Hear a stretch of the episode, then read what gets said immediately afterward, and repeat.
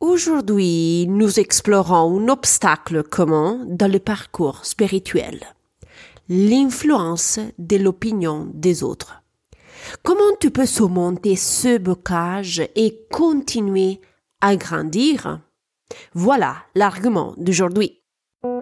Bienvenue au podcast Intuition et Spiritualité. Je suis Sarah Toboni et chaque semaine je partage avec toi des idées, des inspirations et des stratégies pour t'aider à te connecter avec plus de confiance à ta partie spirituelle. Donc, euh, si tu es intrigué par ces thématiques, tu es à la bonne place. Es-tu prêt à commencer le voyage à la découverte de ton intuition et ta spiritualité? Commençons. Bonjour exploratrice spirituelle, j'espère que tu as passé une belle semaine.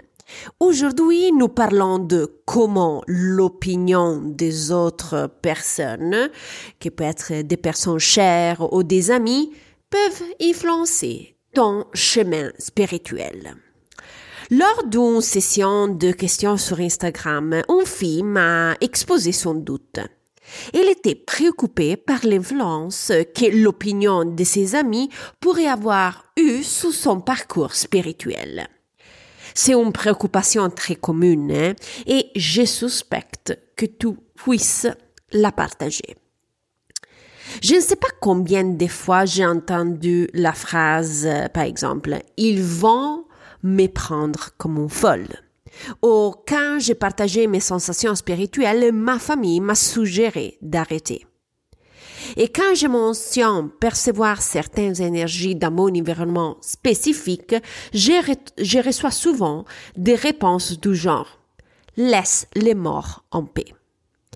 Toutes ces affirmations que j'ai bien mentionnées ne sont pas agréables à entendre. C'est sûr qu'elles ne te motivent pas de tout à poursuivre ton chemin dans le dialogue avec les guides spirituels. Ce type d'affirmation a certainement des conséquences sur ton parcours.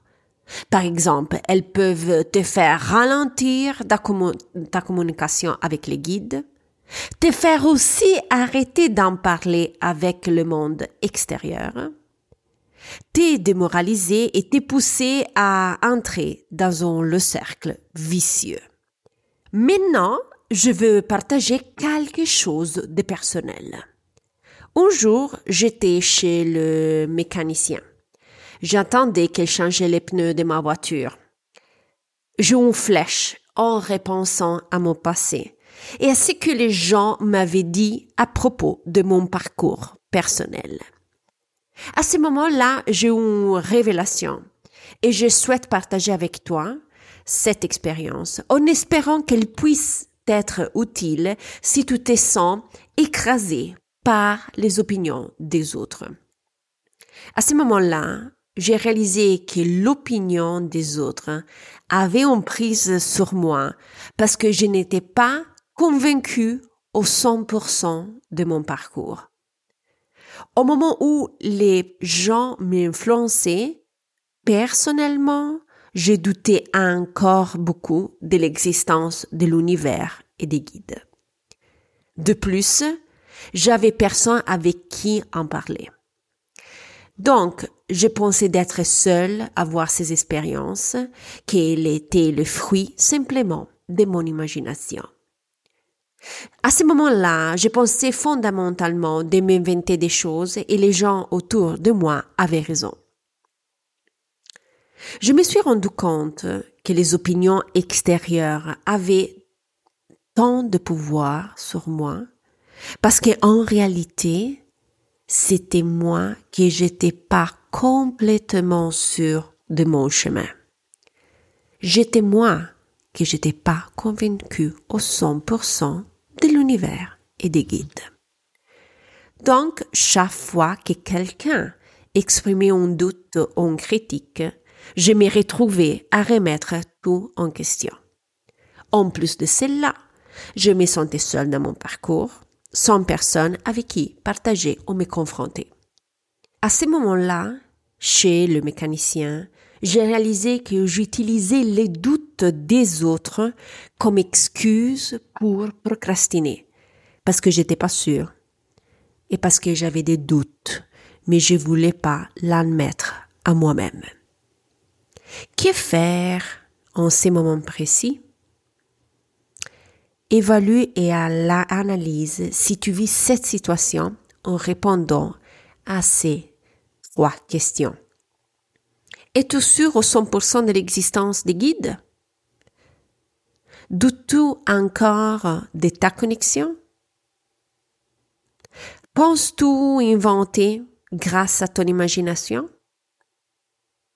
Si tu as répondu oui à ces questions, il est naturel que tu donnes du poids aux opinions extérieures et les prennes en considération. Mais comment tu peux surmonter cette situation de blocage? Qu'est-ce que je te conseille? Ces deux points. Le premier point, changer ta perception sur les doutes. Mais attention, les doutes ne sont pas un problème. Ils ne doivent pas complètement te limiter. Les doutes sont sains. Les doutes sont importants. Mais tu sais pourquoi? Pour trois raisons. Il te permet de ne pas prendre pour acquis les informations reçues. Il te permet aussi de maintenir une distance objective saine. Et il t'incite chaque jour à trouver une confirmation. Est-ce que tu penses que j'ai encore des doutes, moi? Absolument oui les doutes sur l'univers, sur le fonctionnement, sur avec qui je parle, s'ils sont là.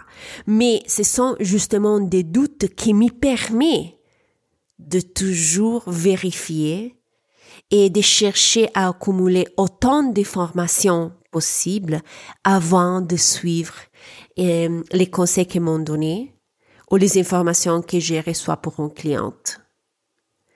Donc, s'il te plaît, ne pense pas de devoir éliminer complètement les doutes, mais considère-les simplement comme un élément qui fait partie de ton chemin évolutif.